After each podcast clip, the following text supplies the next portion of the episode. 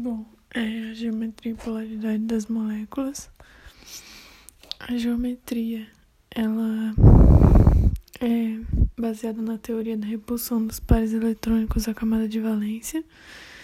Então, esse modelo se baseia na ideia de que os pares eletrônicos da camada de valência do átomo central se repelem e tendem a ficar o mais longe possível um dos outros.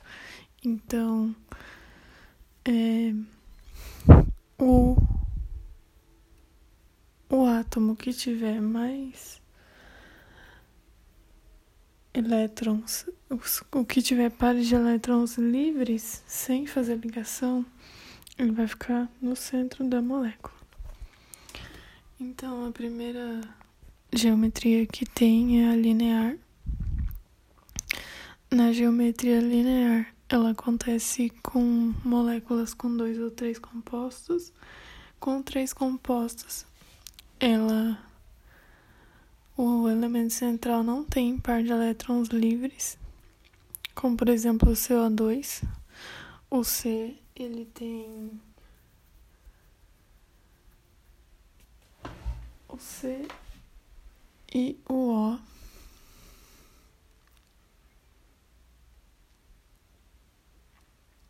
O C ele tem quatro elétrons que vai fazer ligação com cada um dos dois elétrons do oxigênio.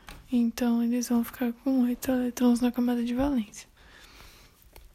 Porque o oxigênio ele tem seis elétrons na camada de valência e ele precisa de mais dois. O carbono tem quatro, precisa de mais quatro. Então, ele pega dos outros dois oxigênios. Molécula com dois átomos não tem elemento central, como por exemplo na molécula H2. Então, não tem polaridade porque elas são de um mesmo elemento químico.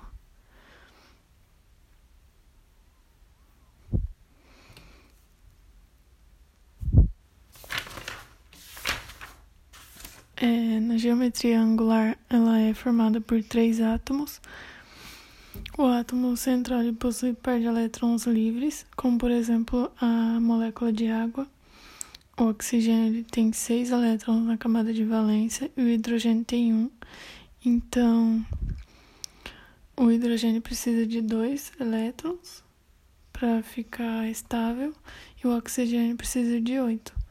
E ele tem seis elétrons livres, então ele precisa de mais dois e ele vai pegar dos dois hidrogênios. Então, como ele tem pares de elétrons livres, ele fica mais para cima. E aí não há, não tem, é, tem uma força resultante, né? É, a geometria trigonal planar é formada por quatro átomos. Ela não possui par de elétrons livres no átomo central.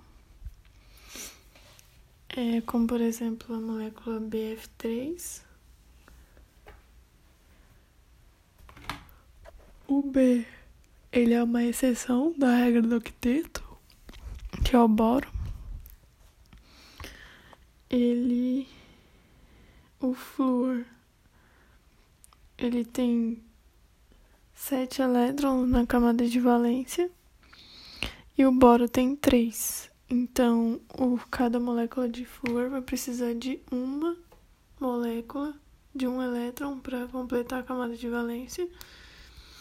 Então o B fica no centro, porque ele vai ter elétrons livres. E o F fica em volta. Geometria piramidal, ela é uma pirâmide. Ela é formada por quatro átomos.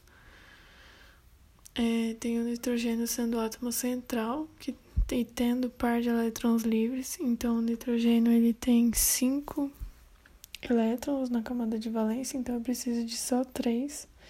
Então, por exemplo, na molécula NH3, vai fazer ligação com os três hidrogênios e vai completar a regra do octeto. Então, o nitrogênio vai ficar no centro, na parte de cima, e os três hidrogênios para baixo, formando uma pirâmide. A terceira, a geometria tetraédrica, é a única formada por cinco elétrons.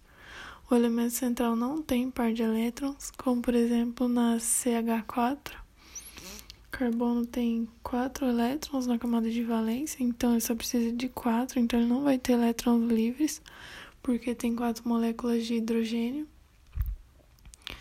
É, um hidrogênio vai ficar para cima e três para baixo.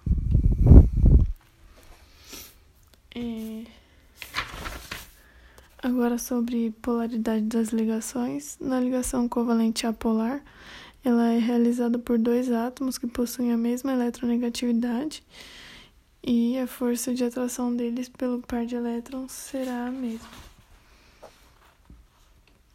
É... Então, na apolar, ela não tem elétrons livres, porque não tem diferença de eletronegatividade entre os dois compostos.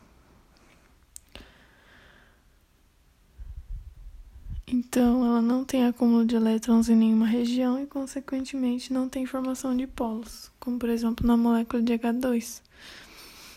O H ele tem a mesma eletronegatividade que o outro H, então não tem a formação de polos.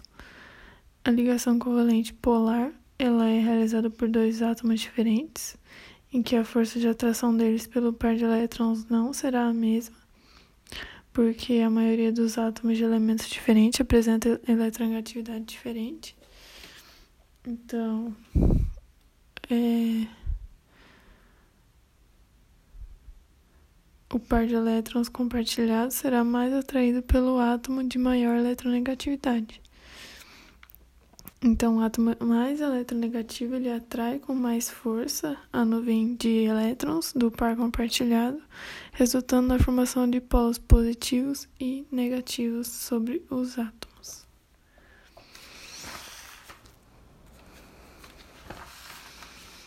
Como, por exemplo, na molécula NH3. O nitrogênio, por ter elétrons livres, ele fica no centro e caracteriza a ligação covalente polar, porque ele é mais eletronegativo do que o hidrogênio. É só lembrar do macete. Fui ontem no Clube Brasil e só comi pão e hambúrguer. Então é flúor, oxigênio, nitrogênio, cloro, é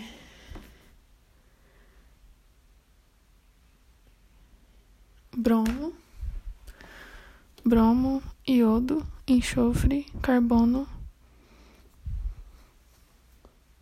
fósforo e hidrogênio.